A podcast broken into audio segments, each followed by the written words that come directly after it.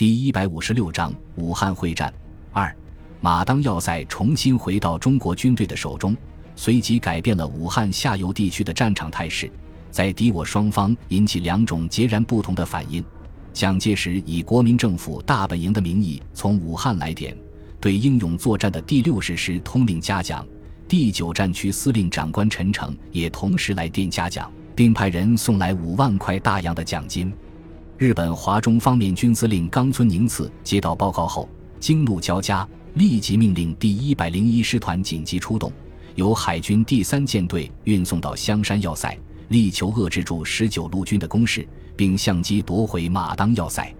此时，波田支队主力和一艘巡洋舰、三艘驱逐舰和一艘运输舰组成的先遣部队已经推进到湖口要塞的外围，后路突然被中国军队遮断，变成了孤军深入的态势。为了避免陷入包围，冈村宁次命令先遣队连夜返回香山要塞与援军会合。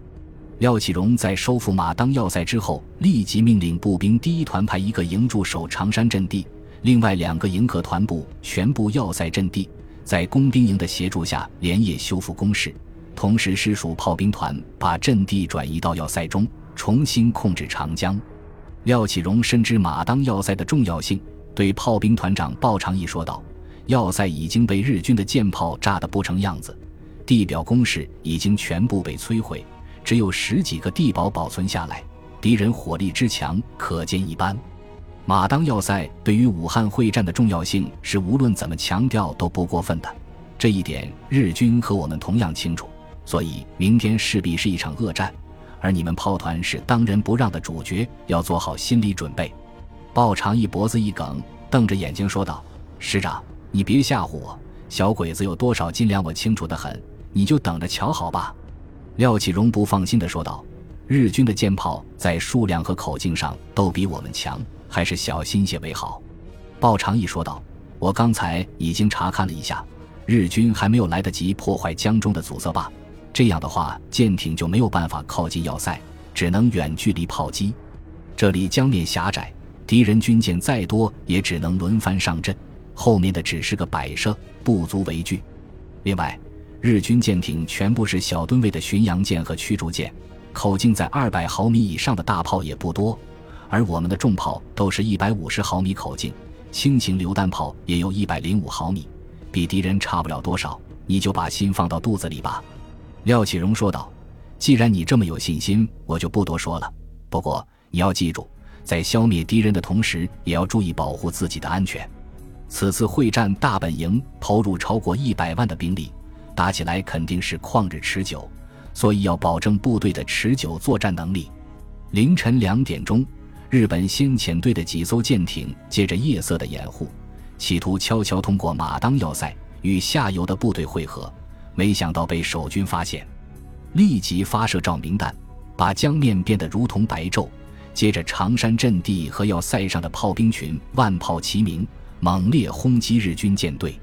最前面的巡洋舰的在要塞炮兵的首轮攻击中就连中数弹，甲板上面火光冲天，浓烟滚滚，水兵们惊慌失措，在船上到处乱窜，寻找工具灭火。要塞炮兵大受鼓舞，用更加猛烈的炮火覆盖过去。巡洋舰又连中十几发大口径炮弹，发动机严重受损，失去了动力。后面的驱逐舰一边开炮还击。一边做出规避动作，没想到却撞上了中国海军部下的一枚浮动水雷。随着剧烈的爆炸声，左侧船舷掀起数十米高的巨浪，紧接着船体向左侧一歪，迅速沉入江底，在水面上形成一个巨大的漩涡，把跌落水中的十几名日军全部吸入水中，然后又恢复了平静。后面的舰艇见机不妙，不敢恋战，连忙发射烟雾弹。然后在夜色的掩护下，迅速朝下游逃去，把手上的巡洋舰丢在守军的炮口下。要塞炮兵集中所有的大口径火炮对巡洋舰进行三次齐射，又把数十发炮弹打在船体上，把伤痕累累的敌舰送进江底。次日上午八点，天气晴朗，万里无云。日本海军第三舰队的几十艘舰艇浩浩荡荡向马当水域开来。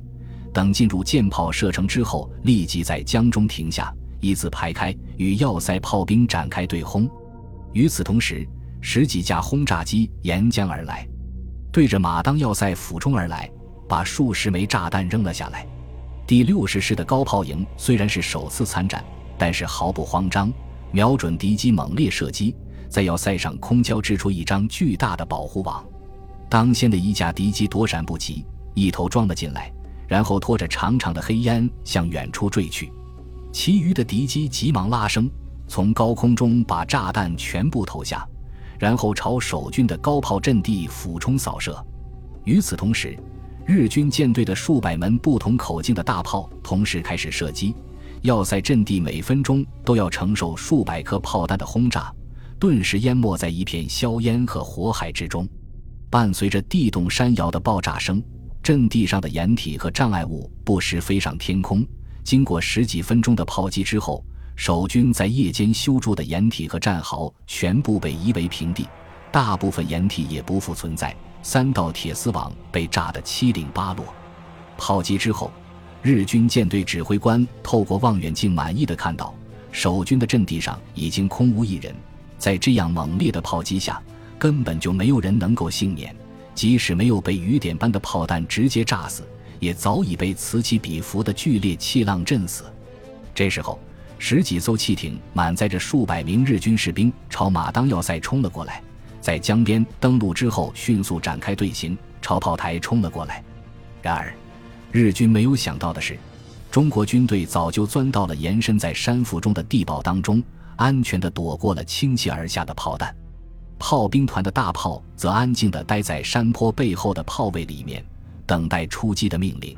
担负侦察和监视的士兵则利用潜望镜在工事里观察日军的动向。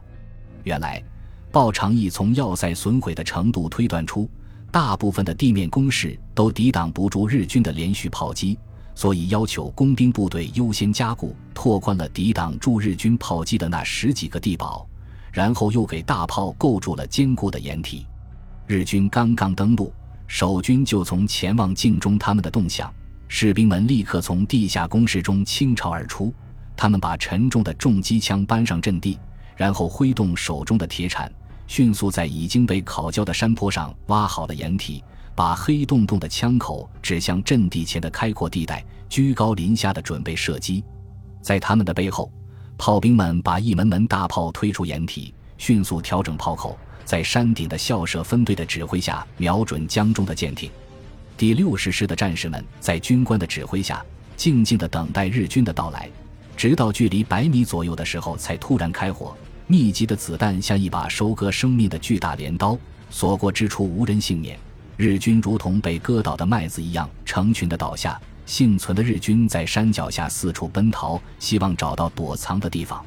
守军的轻重机枪紧贴着地面，不停地用密集的子弹追逐着日军，把他们永远地留在山坡上。短短十几分钟的时间，日军投入进攻的两个中队几乎全军覆没，只有几十个士兵连滚带爬地逃到汽艇上。与此同时，要塞炮兵群开始了对日军舰队的攻击。几十门重炮同时怒吼起来，大地不由自主地站立起来。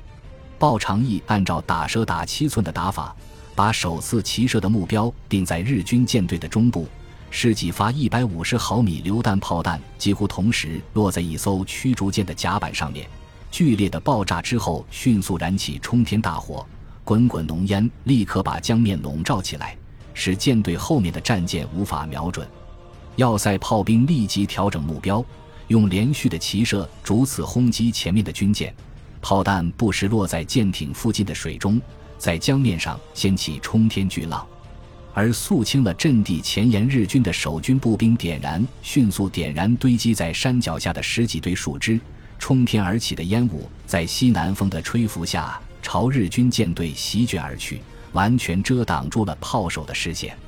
目不能视物使舰艇的攻击力大幅度降低，舰队由原来整齐划一的攻击变成各自为战的散乱射击，不但无法有效地压制要塞的炮火，反而被对手不断地击中。要塞炮兵和布置在长山阵地上的炮兵居高临下，通过舰艇的桅杆来确定目标的位置，不依不饶的连续攻击。半个小时之后，又有一艘驱逐舰中弹起火，接着引爆了弹药库，爆发出更加剧烈的爆炸，几十吨重的炮塔都被炸得飞了起来。然后船头猛地往上一翘，笔直地朝江底插了下去，随即消失在巨大的漩涡当中。日军舰队指挥官见形势不妙，急忙下令撤退。几十艘舰艇在江心画出一个巨大的圆圈，然后掩护着几艘被击伤的军舰，仓皇向下游疾驰而去，灰溜溜地败下阵。守军欢呼着冲出要塞，摘下帽子朝天上扔去，欣喜若狂地庆贺胜利。廖启荣从指挥部打来了慰问和表彰的电话，同时提醒两位团长立即抓紧时间巩固阵地和地堡。准备迎接敌人更加猛烈的攻击。